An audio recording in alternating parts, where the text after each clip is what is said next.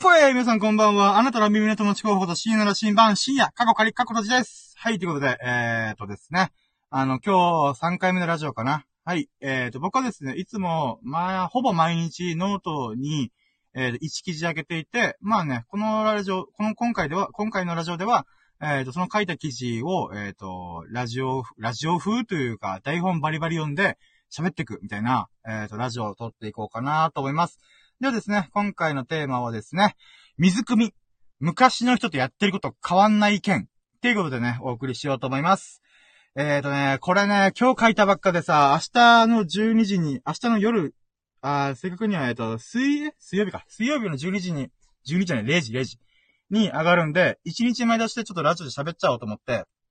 でね、あの、これ、2時間ぐらいかかった。あの、すごい大変だった書くの。もうなぜかというと、勢いで書いてるから、もう薄いの、内容が。だからそれを足すためにググりまくって、ああ、このエッセンス引っ張ってこいやつさ、みたいな感じで、あの、プラスプラスプラスみたいな感じでやってるんで、ちょっとね、さっきのラジオよりもより、なんだこいつ何言ってんだみたいな、なるかもしれないですけど、まあ、とりあえず、行って、行ったろうと思ってやってます。はい、ということで始めていきたいと思います。やろうとも、準備はいいかよーそろー深夜の新版プレゼント深夜のジャンクコンパス Here we go! タラッタ、タッタラタタッタラ、タッタラタタッタラ、タラタラ、タラタラタッタ、タタラタ。はい、ということで、今ね、あの、何、なんでこれ歌ってるかというと、あの、オールレッド日本のテーマ、ハミング歌ってるかというと、僕のブログの記事を今、あの、データから探してて、それを探す、手、手間の時間を喋っ、あの、ハミングしました。はい。はい、ということでね、えっ、ー、と、まあ、水汲み、昔の人とやってること変わらぬ件ってことなんだけど、あのね、まあね、なんて言うんだろうな。最近ね、ちょっと思うことがあって、あれ？これって、俺がやってることって昔の人と変わらなくね？って思うことがあって、まあ何かっていうと、僕はね、一週間に一度くらいのペースで水を汲みに行ってるんですよ。で、まあ飲料用の水に、まあ水道水を使うのがなんとなくはばかれるなと思って、なので、えっ、ー、と、このウォーターサーバーがある店舗まで行って、いちいち水を汲んでくるんですよ。で、12リ ,12 リットル入る水管を3つ車に突っ込んで、合計36リットルの水を300円でわざわざ買ってるんですよね。で、なんかね、1週間に1回といえども、なんか用事がもろもろ落ち着いた、だいたい深夜に行くんですよね。あの、で、そういう、その時の水汲みってね、なんとなく不毛だなーって思っちゃうんですよね。なんかこれ、ええみたいな。と思いつつも結局言ってんですけどね。で、そう思った時に、さ、さっきの冒頭の、あれ？俺昔のちょっと、みたいな。っていうのが、以前にね、僕のおかんから聞いた話を思い出したから、あーとも、ちょっとその、ふと思っちゃったんですよね。どういうことかっていうと、おかん曰く、昔は、井戸、井戸や水源とか、まあ、川とかね、に、水を汲みに行くのが子供たちの仕事だ、みたいなものだったよって言ったんですよね。だからね、思ったんですよね。あれ？今まさに、一週間に一回36リットルの水管持って、えっさ、ほいさって言って、36リットルに水ぶち込んで、えっ、ー、と、家に帰ってくるみたいなことって、俺がやってることと一緒やんけと思って、他のちっちゃい頃と俺一緒やんみたいな。あれと思って。で、まあ、成果の中身が違えど、ロードの中身つまり、水を汲みに行くって、いやー、行くぜ水汲みに行くぞーみたいな感じの、その状態って、なんか、ロードの中身全く一緒じゃん？みたいな。なんかね、ちょっとふとそう思っちゃったんですよね。だからそう思っちゃったから、今回は水汲みについて語っていこうと思います。はい。もうね、自分でも書いてびっくりした。水汲みってブログで書くもんなのかなとか、ピンポイントすぎみたいな。でもね、気になっちゃったんだよね。はい、ということで、それでは行きましょうか。Here we go! 第1章。現代の水汲みの多様さ。っていうことね、えっ、ー、と、まずはね、えっ、ー、と、とりあえず、現代の水汲みと昔の水汲みを比べてみようと思ったんですよね。だからので、ままずはね、現代の水汲みについて、まあ、考えてみようかなと思って、まあ、現代ではね、本当に様々な手段で水を得得ることができるんですよね。水、あの、例えばスーパーやコンビニでは2リットルペットボトルが山積みに置かれるし、段ボールで置かれてる時もあるし、で、えっ、ー、と、方やサブスクでウォーターサーバーを借りて水を配送してもらうっていう手段もあったりするんですよね。まあ、ていうか、水汲み自体が、もう死後みたいなものだと思うんですよね。もう、え、水汲みに行くのお前みたいな。まあ、うん、まあそうなるよな、みたいな。で、まあ、ざっとね、箇条書きでいいから、水を得る手段をちょっと並べてみたんですよ。だいたい7つぐらいかな、パッと上がったのが。例えば、水道から流れてくる水を使う。二つ目、風呂で使った水を洗濯などに使う。まあ、今はあんのかな？わかんないけど、まあ、うん、風呂桶に使ったやつを、えっ、ー、と、洗濯機にぶち込むみたいな。とか、あと、ミネラルウォーターのペットボトルを購入する。ウォーター、あと、四つ目がウォーターサーバーを借りて水を配送してもらう。五つ目、水道水を高精度ろ過する。あ、ろ過するね。フィルターを使ってろ過する。で、サーバーにつなげて水を使う。あ、とり、水を引っ張ってきて、なんて言うんだかな。あの、さっき言った通り、さっき言った水を配送してもらうんじゃなくて、えっ、ー、と、自前の水道水を、えっ、ー、と、この、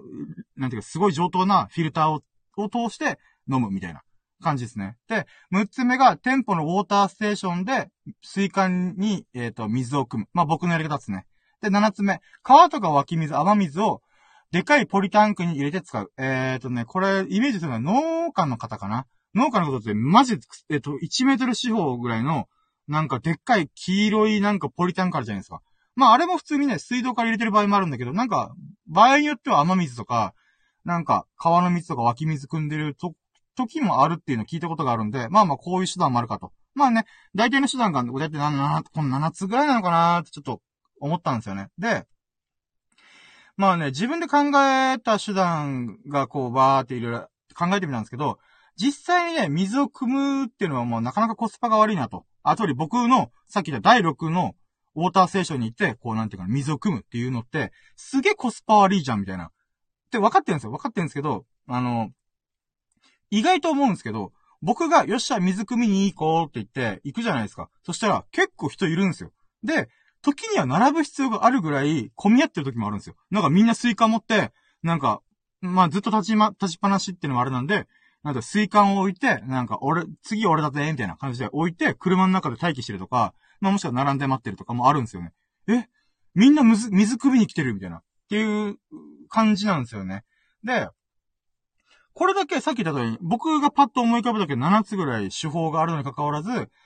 なんていうかな、人って水汲みに来るんだ、みたいな。なんかね、そういうのを感じたんですよね。で、なんか水汲みってなんか人を引きつける何かしらの魅力があるのかな？みたいな。なんかね、そういうこと思っちゃったんですよね。で、第2章。昔の水汲みのしんどさ。もうこれね、今日体に方これ、めっちゃググった。調べた。頑張った、俺。うん。えっ、ー、とね、昔の水汲みのしんどさってことなんだけど、あのー、あくまで僕がし調べたりとかググったりしても、浅い、広く浅いやつなんで、地域差があったりとか、ちょっと微妙に時代がずれてるとかも、あるとは思うんすけど、まあまあ聞いててもらえると。で、えっ、ー、と、もうね、この昔の水汲みっていう、あまりにもピンポイントすぎる検索をかけたんで、正直、いやー、これ、これある？こんな記事あるのかなと思ったんですけど、意外とあったんですよ。意外とっていうか、まさかの動画があったんですよ。マジかこれと思って。で、まあ、しかもそのページに飛んだら、天下の NHK 様が水汲みの歴史的資料の動画を上げてるんですよ。3分ぐらいだったかな。もうこれ見ただけでね、えー、ググった回あったわーと思って。でね、あの、まあ、その記事を引用しつつも他の記事とかバーって寄せ集めたやつを今から喋るんだけど、まずね、昔の水汲みってとてつもない重労働、重労働だったんですよね。だいたいね、1960年代、えっ、ー、とね、この動画、えっ、ー、と、NHK の動画では1961年鹿児島で撮られたみたいな、えっ、ー、と、映像だったんですけど、まあ、それぐらいの時っていうのは、各家庭に水道が通ってなかったんですよね。で、実際僕のおかんの世代ってもまさにこれぐらいの時、ところで、あの、水汲みしたよって言ったんで、まあ時代的に合ってるんですよ。で、その時っていうのは、水汲みをするっていうのは、主婦や子供たちが毎日しなくてはならない労働の一つだったんですよね。で、二つの桶を対にあったもの。えーとね、なんか、えーと、時代劇とか見たらわかるかな。あの、肩になんか一つの棒みたいなのを担いで、その、えっ、ー、と、先端部分、二つの端、端っこね。あの、右左のところに、桶をこう、なんていうかな、あの、紐で吊るして、えっ、ー、と、運ぶみたいな感じなんですよね。で、その肩にかけながら、井戸とか川などの水源があるところまで、長距離を歩いていくんですよ。長い長い距離を歩いていくんですよね。で、何キロかとか距離は書かれてなかったんですけど、多分その集落とか部落の中の、えっ、ー、と、水源の場所まで行って、で、そっから、えっ、ー、と、まあ、水を汲むんですよね。で、水を汲んで、あの、重くなった桶を担いで、再び長い長い距離を歩いて家まで持ち帰るんですよね。で、動画で見たときに、まあ僕はね、水を汲む人なんで、分かったんですよ。あ、これ水の量、おそらく合計2つ合わせて、30リットルから40リットルぐらい運んでるんですよ。え？と思って、僕はなんだかんだで文明の力使って車で運んでますけど、30リットル、40リットルって、まあ重いっすよ。重いやつを、主婦ってことは女性ですよね。で、子供ですよね。が、その重さの水を毎日運んでんのと思って。だからね、僕さっきさ、あの、昔の人と俺の、俺って一緒じゃん水汲んでるってことで一緒じゃんとか言ってたんですけど、そんなこと全然なかったんですよ。調べてみたら。もう昔の人々がね、はるかにしんどい生活をしてるんですよ。だからね、もうめちゃくちゃ恥ずかしかった。うん。うわごめんなさいと思っちゃった。でね、場所によっては、飲、飲料用、飲む用の水とか、食事に使う水用の、あの、井戸とか、井戸、井戸で、えっ、ー、と、あ、井戸があるんですけど、そことは別に、皿洗いとか、洗濯の井戸に分けている場合もあるらしいんですよ。えー、つまり、なんていうかな、この多分、中の菌とか、お腹壊す、壊しやすいなんか不衛生な井戸は、洗濯とか、あの、皿洗い用。で、えっ、ー、と、飲むような清潔な水はここの井戸使ってみたいな感じで分かれてるらしいんですよ。分かれてる場合もある。で、そうなってくるとまた移動距離が違うんですよ。だから、飲む用の水は家に持ってくから、えーいってオケ持って行く。だけど、洗濯とか、皿洗いとかになると、また家にも帰って、また別の場所にわーって行くみたいな。で、これ、井戸があるところはまだそれでいいんですよ。ただ、川の水で全てを賄ってる場合もあるんですよね。で、あのね、これ、ちょっとブログには書いてないんだけど、まあ、ちょっとサブ的なもので言うならば、まあ、川なんで、あのー、川上の部分、上の方ね、水が流れてくる部分で、えっ、ー、と、飲み物用とか飲料用のやつを組むんだけども、皿洗いとか、その洗濯物する場合は洗剤とか使ったりとか、汚れが出るんで、あ、汚れが、汚れが出るんで、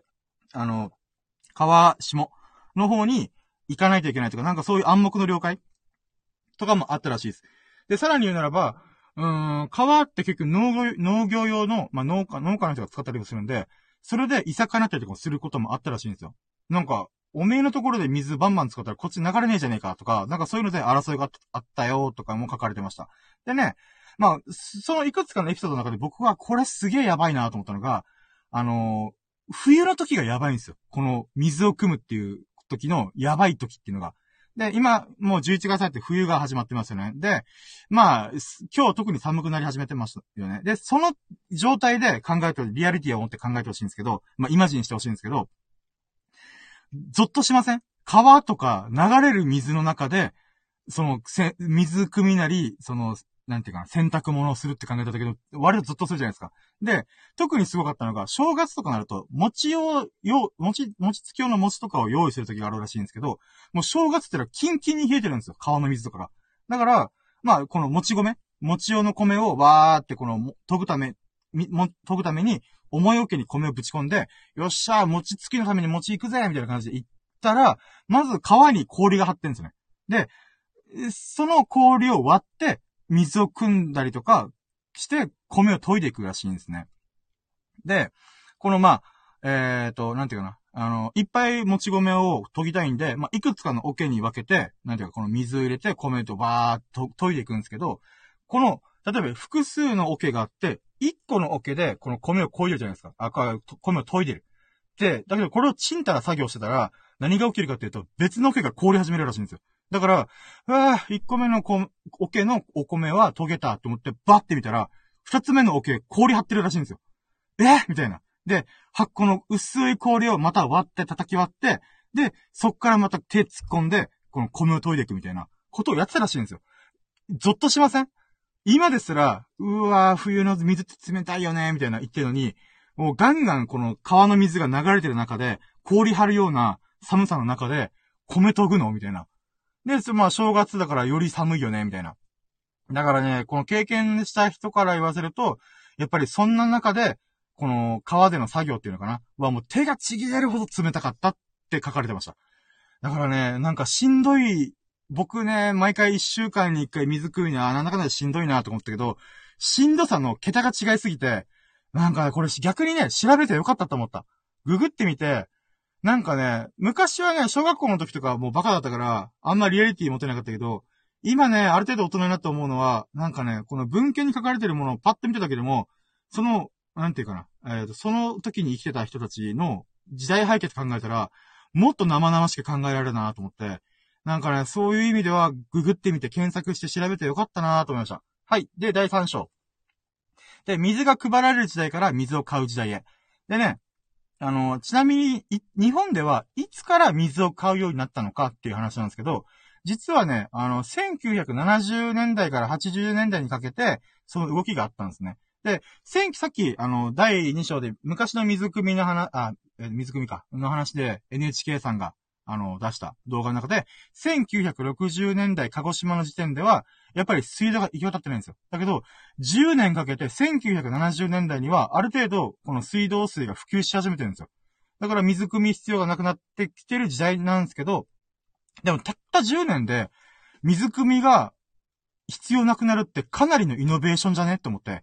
なんか、iPhone よりもだいぶ生活変えるよね。ちょっと思うぐらいの、なんか、イノベーションが起きてたんだな、当時と思って。この10年でね。1960年から70年の間で。で、ただ、水を買う時代っていうのは、まさかの1970年から80年なんですよ。だから、水道水が出始めてるのに、もう水を買う、なんていうかな、えっ、ー、と、流れが生まれ始めてたんですよ、当時。だからね、これすごい興味深いと思って。で、何が起きてるかっていうと、あの、1970年代っていうのは、ウイスキーの水割りが流行り出したらしいんですよ。まあね、1970年代で言うと、日本が経済発展し始めてるんで、だから、ある程度、富裕層とかお金に余裕がある人とかは、まあ、ちょっと趣味思考とかを楽しめ始める余裕が出始めた、みたいな時代ではあるんで、まあだからそこでウイスキーの水割りが、うめえっつって、みんながバーってこの飲み始めたみたいな。時に、業務用のミネラルウォーターが販売され始めたらしいんですよ。だから、あの、ペットボトルに売ってるとかじゃなくて、えっ、ー、と、酒屋さんとかバーとかにこの、綺麗な水をおろすっていうのが、業務用としておろすっていうのが始まったらしいんですよ。で、そこからまた時代が来て、1980年代に、えっ、と、1983年に、家庭用のミネラル、ミネラルウォーターが販売され広まっていったらしいんですよね。で、これが、六甲の美味しい水が初めてらしいんですよ。六甲の美味しい水みんなわかるかな？僕はもう、ああ、あれね？みたいな。なんでかっていうと、僕一番人生でに、頭が、まあ、バカだったんですけど、僕ちっちゃい頃、あえっ、ー、と、今以上にバカだったんで、だけど、そんな僕でも、ああこの水うめえって思ったのが6個の美味しい水だったんですよ。で、今最近見ない、見かけないのか？わかんないですけど、イロハスとか、なんか天、あ、も、天然水とかいろいろ出てきてるんで、えー、なんか最近見ないなって、今この記事を見て思い出しました。だから6個の美味しい水が、どうやら、えー、家庭用にこのミネラルウォーターを販売するっていうのの先駆けだったらしいです。だから、まあ、1980、だから60年から超えたら、20年かけて、日本人は水を配られる時代、水道水から配られる時代から、買う時代に少しずつ移行し始めてるんですよ。で、まあ水道の整備がどんどん進んでいく中で、極めつけだったのが、1990年代、つまり60年代から30年かけてね、の時に、あの、マンションとかの、この貯水タンクがあるんですけど、それが汚染されてるっていう、あの、事件があったらしいんですよ。で、それが結構頻繁に起きてたのかなまあ、報道されて、だから、安心、安全で安心できる水を求める声が高まってったって言うんですよ。で、1990年代ってまた面白いなと思うのが、確かね、バブルとか、あの、建築ラッシュが半端なかった時なんですよね。確かね、1980年代ぐらいから、こう、なんていうか、土地のこの価格が、バンバンバンバン上昇して、もう行ったれ行ったれみたいな、っていう風にやってるんで、だけど、そのちょっと前の時代から、建物がバンバンバンバンやってるんで、なんていうか、管理とかが多分追いついてない、アンド、その、例えば70年代経った建物とかの、に住んでる人もいるって考えたら、なんていうかな、あのー、その、昔の建物とかも整備が整ってないというか、汚染、貯水タンク念のためつけとこ、念のためじゃないな。やっとこう、置いとこうってやったけども、なんていうかな、あのー、そのタンク自体が全くその、掃除とかしてなかったから、そのまま汚いまま、えっ、ー、と、この、なんていうかな、住んでる人のところに届いちゃってたみたいな。ってことがあったんで、1990年代に、あのー、水を買うっていうカルチャーというか文化が出始めたらしいです。はい。ということでね、まあ、ざっくりとこんな感じなんですけど、だからまあ、生活用、そうなってくると何が起きるかっていうと、生活用水は水道水。例えば洗濯とかね、あの、皿洗いとかは水道水使うけど、飲料水は店で買う時代になったんですね。で、これで興味深いなと思うのが、あの、これね、結構有名な話なんですけど、有名、知って、まあまあまあ、僕は知ってたけど、みんなどうかな？あの、実は水道水の方が、水質、水質の基準は厳しくてめちゃくちゃ安全性が高いんですよ、実は。なんでかっていうと、あのね、ミネ、ミネラルウォーターと水道水って、じゃあどっちが厳しいかっていうと、厳しいっていうか、法律で決められてるのが、水道水の方が強めなんですよ。どういうことかっていうと、水道水は50件の50項目か、50項目の、えっ、ー、と、審査をと、審査というか水質基準を通さないと、あの、出せないんですよ。だけど、ミネラルウォーターは食品になる、食品とかに当たるんで、こ検査項目が30項目しかないらしいんですよ。だから、えっ、ー、と、水道水の方がはるかに、あの、厳しいチェックをくぐり抜けてるらしいんですよね。で、ただ、もちろんね、水の用途によって変わるんですよ。あの、香水とか軟水とかあるじゃないですか。確か水道水が香水よりだったんじゃないかな。だから軟水とかの天然水の方が、料理とか、なんか、もろもろに使いやすいみたいな。それ使い、使うさ、目的によって、ちょっと、えっ、ー、と、なんていうか、あの、変わってくるんですよね。だけども、えっ、ー、と、ひと、一括りには言えないんだけども、安全面っていう側面だけで言うならば、水道水の側が厳しく管理されてるよって話らしいんですよ。で、実を言うとね、僕この知識自体は前から知ってたんですよ。もう数年前ぐらいから。この水道水の安全だぜ、みたいな。で、それを知ってても、なお僕がわざわざ水を汲みに行ってたんですよね。で、それはなんでかっていうと、水道水が安全だとしても、自宅に届くまでの水道管は信用できないからなんですよね。でね、まあ、こ、まあ、ここから第4章行くんですけど、実際に目で見たものを信じる、なんとなくの信用っていうタイトルなんですけど、で、水道水とミネラルウォーターって値段で考えてほしいんですけど、値段で考えるならば、水道水とミネラルウォーター、ミネラル、水道水がじゃあ10リットル、ミネラルウォーターが10リットルっていう風にやった時に金額の差って、500倍から2000倍になるらしいんですよね。まあ、これもブログで見たんで、ちょっと僕、僕は計算しないとちょっと、なんとも言えないんですけど、まあ、ただ、えっ、ー、と、まあ、値段の差が激しいと。で、水道水、水道管が信用できないならば、まあ、僕の場合ね、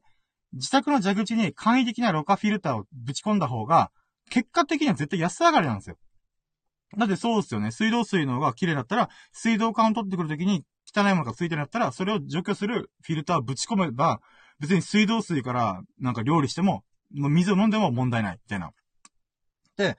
思いはするんですよね。分かってはいるんですけど、でもなんか僕は、なんていうか、水汲んじゃうんすよね。で、まあ、それで考えてみたんですよね。なんで僕わざわざ水汲みに行くんだろうなと、この知識とかね、水、水の歴史とかをバーって今回の記事のために調べた時に思ったのが、実際に目で見たものを信じたいからじゃないかなって思ったんですよね。つまり、あの、我ながらめちゃくちゃ非合理なんですよね。もう全然理にかなってない。だけども、店舗のウォーターサーバーから直接水を汲むと、なんとなく信用できる感覚があるんですよ、僕は。あので、現代の日本人って水を買う理由はここにある気がするんですよね。だから僕が、僕だけが水汲みに行って、わー、並ばなくて、自分だけが水汲んでいる、サクッといけてやったぜ、みたいな、じゃなくて、待たないといけない。行列ができてる。なんか、水管がザーって、置かれてるみたいな。ってことは僕以外の水汲む奴らいる。ってこと考えると、なんかね、あのー、その人たちが水を買う理由っていうのも僕と似たようなもんじゃないかなと僕は思うんですよね。まあ僕が多いな。ごめんなさい。はい。で、えっ、ー、と、どういうことかというと、ウォーターサーバーで、こう、自分で100円入れて、あの、給水ボタンポチって押して、で、まあ、扉閉めて、バーって流れてきて、まあ3分5分ぐらいで水がいっぱいになるんですけど、なんていうかな、うん、その時って、なんか、自分の目の前で、えっ、ー、と、なんていうか、またかつ、水自体も店舗が出してる水なんで、なんか、あまあ、店舗が用意してるウォーターサーバーの水なんで、まあ、そこも信用できるかもしれない。で、かつ、自分が水を直接首に行って、そこで見てるから、なんか、不純物がないよなって見ながら思ってるみたいな。だけど、冷静に考えたら、水のお腹壊す理由って、中の微生物とかの話だから、あの、全然関係ないんですよ。目で見ても関係ないんですよ。だけども、自分の手で、えっ、ー、と、水管持った、自分って自分の足で水管持ってわーって言って、自分の手でセットして、給水ボタンポチって押して、ジャーって流れて、で、いっぱいになったら、まず持って帰る、みたいな。この工程を踏むことによって、なんとなーく信用できるんじゃねえかなっていう錯覚が起きてると僕自身が思うんですよね。つまり何が言いたいかっていうと、水を買ってるわけでなく、あ買ってるわけじゃなくて、なんとなくの信用を買ってる気がするんですよ。だから、だから僕は昔の人、人並み、人ほどとまではいかないんですけど、同じように水汲みをやってるんじゃないかなと。だから、えっ、ー、とね、だからとかつまりが多くて申し訳ないんですけど、僕は36リットルの水を汲みに行ってるんじゃなくて、36リットルのなんとなーくの信用を、あの、汲みに行ってると。で、しかもそれを腕パンパンにしながら運んでる。みたいな感じなんじゃねえかなと思って。で、ここまで、あの、日本における水の歴史をざっとね、あの、軽くさらっていく、もう薄い薄いさらい、さらいなんですけど、でね、あの、日本っていうのは世界的にも水資源にすごい恵まれてるんですよね。で、かつ、インフラの安全性も高いんですよ。さっき言った通り、水道水の検査項目が50、50項目以上あったりとかするんで、もうすげえ安全性も高いんですよね。だけども、それでも水を買う人が多いっていうのが日本なんですよね。こんだけ水資源があって、こんだけ安全性が高いって言われてるのに、なぜかみんなミネラルウォーターとか、あのー、水を汲みに行ったりとかする。っていうのが、やっぱどう考えても不思議なんですよね。で、おそらくね、だけども、だけども、おそらく生活がどんどんこれから豊かになっていって、で、安全性もどんどん進んでいこう、進化してたとしても、おそらく僕のように水を汲みに行く人っていうのは一定数いる気がするんですよ。で、自分の体の中に入る水だからこそ、自分の目で確かめたい。まあ、本当は確かめられないよ。だって、目に見えない微生物とか、ゴミの影響でお腹壊すんだから。なのに、自分の目で確かめたいって言ってる欲求があるんだなと思うんですよ。だからなんとなくの信用を首に行ってるんですよ、僕36リットル分。で、ちなみにね、ちょっと水の関係の話で、ちょっとね、出てきた、えっ、ー、と、言葉で、水商売って言葉ありますよね。あのー、まあ、えっ、ー、と、夜の街とかで、えっ、と、キャバクラとか、あとはホステスとかホストさんとか、いう、えー、なんていうかな、あるんですけど、で、この水商売っていうのは、実は語源がいっぱいあるんですよ。で、いくつかある説で、僕がね、なんか興味興味深いっていうか、ああ、なんか気になるなと思ったが、元手がかからない水を売るような商売だから、水商売になったよって説があるんですね。元手が、元手がかからない、えっ、ー、と、水を売るような商売。っていうことなんですけど、えっ、ー、と、つまり何が言いたいかって、僕はキャバクラとか夜の街とかに、まあ、うん、まあ、それなりに行ってた時期があったんですけど、その時に思うのは、キャバクラ城って、物を売るのではなくて、気分を良くする。で、気分が良くなったことに対してこっちはお金払うみたいな。つまり、気分を売ってるんですよね、向こうは。だから、おそらくナンバーワンキャバ嬢ともなると、酒なんかいらなくて、マジで水だけで稼ぎまくることできるんじゃないかな、とも僕は思うんですよね。で、だからね、先ほど、この非合理的に、非合理的に、あのー、水、つまりなんとなくの信用を組んでる僕とすごい似てる気がするんですよね。いや、まあ、なんていうかな、あのー、安全とか、え、ー、と、安いものは水道水なのに、わざわざ時間と労力とお金をかけて水を買いに行く。っていうのって、あの、感情で僕は動いてるんですよ、結局。だけども、同じような水商売っていう言葉、まあ、近しい言葉で、あの、なんていうかな、作られてる業業界で言うならば、そっちもそっちで、なんていうかな、あの、究極酒じゃなくても、水だ、水だけを売ってれば、売ってても、そのなんていうかな、このコミュニケーションというか感情を動かすっていう部分でお金儲けができてる。っていうと考えると、なんか言えてみようだなって感覚があったんですよ。なんかこれ伝わってますかね？っていうかコメント来てる。えっ、ー、と、マイノリティの悲劇さん。おはようございます。あ、おはよう。ってことで、あ、おはようございます。そっか、もう4時か。深夜のジャンクコンパスがそろそろ夜明けのジャンクコンパスに変わるな。あ、もう聞いてくれてありがとうございます。しかも二人の方が聞いてくれてありがとうございます。マイノリティの悲劇さん、ありがとうございます。ということでね、えっ、ー、と、そう、話したってんした。えっ、ー、と、生物にも欠かせない蜜だからこそ、えっ、ー、と、そこには理性で抗えない、なんか欲望というか、本能的なものが、ほ、な、本能的な何かが渦巻いてるのかもしれないなと思った、まあそういう、そういうことをね、悶々と考えた今日この頃でしたってことで、この記事がね、あの、えっ、と、水曜日の0時0分に上がる感じですね。もし、なんか、こいつ喋り変だから、なんか、あれだわ、ちゃんと文章読もうと思うんだったら、まあ、そっち、えっ、ー、と、ノートのブログを明日、明日、明日の0時か、に上がるやつを見てもらえるとありがたいです。ただね、あえて言うならば、文章で読んでももしかしたらわからないかもしれません。はい。あ、マイノリティの悲劇さん。あ、ありがとうございます。ということで。はい、こちらとここも聞いてくれてありがとうございます。100歩いいやー、みな、なんか、お二人ともあれっすね。あのー、朝早い。僕はどっちかっていうと、これから数時間かけたら寝る生活っすよ。えー、なんかすごいなまあね、この、まあ、今回ね、結局ハイライト何かっていうと、昔の水汲みの人の生活っぷり？まあ、これがね、すごい興味深かったっす。だからね、なんか、僕たちはもう、なんていうか、文明が生き切って、文明っていうかな、なんか、ネットのおかげで、こう、豊かな生活を送れてるんですけど、やっぱりなんていうかな、インフラっていうんですかね。この水とかガスとか電気とか、そういうのが土台にある上で、この豊かさを謳歌できてるんだなーっていうのね、なんとなく、こう、感慨深いものがありました。なんかね、ほんとね、この記事調べるにあ、あ、書く上にあたって調べたときに、水道の歴史とか、マジで小学校かよみたいな。小学校とか中学校かよみたいな。学校教育かよみたいな。なんかね、当時の僕だったら絶対これつまんねえと思って、なんていうかな、思ってたものだけど、今30、30代になって、あの、なんていうかな。この、いろんな、なんかこの一文だけで、例えば、昔の人は水汲みを長距離歩いてました。っていう一文だけで、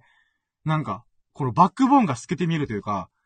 まあ、僕がそれなりに、まあ、大人として経験を多少積んできたから、なんていうかな。この、たったこの書かれた一文だけでも、あれ？もしかしてこれやばくね？みたいな。30リットル、40リットル組んでねみたいな。とか、なんかそういうのを、こう、連想できる自分になったんだなっていうのがちょっと嬉しかったりしました。まあね、これちょっと編集後期というか、あれなんですけど、なんかアフタートークみたいな感じなんですけど、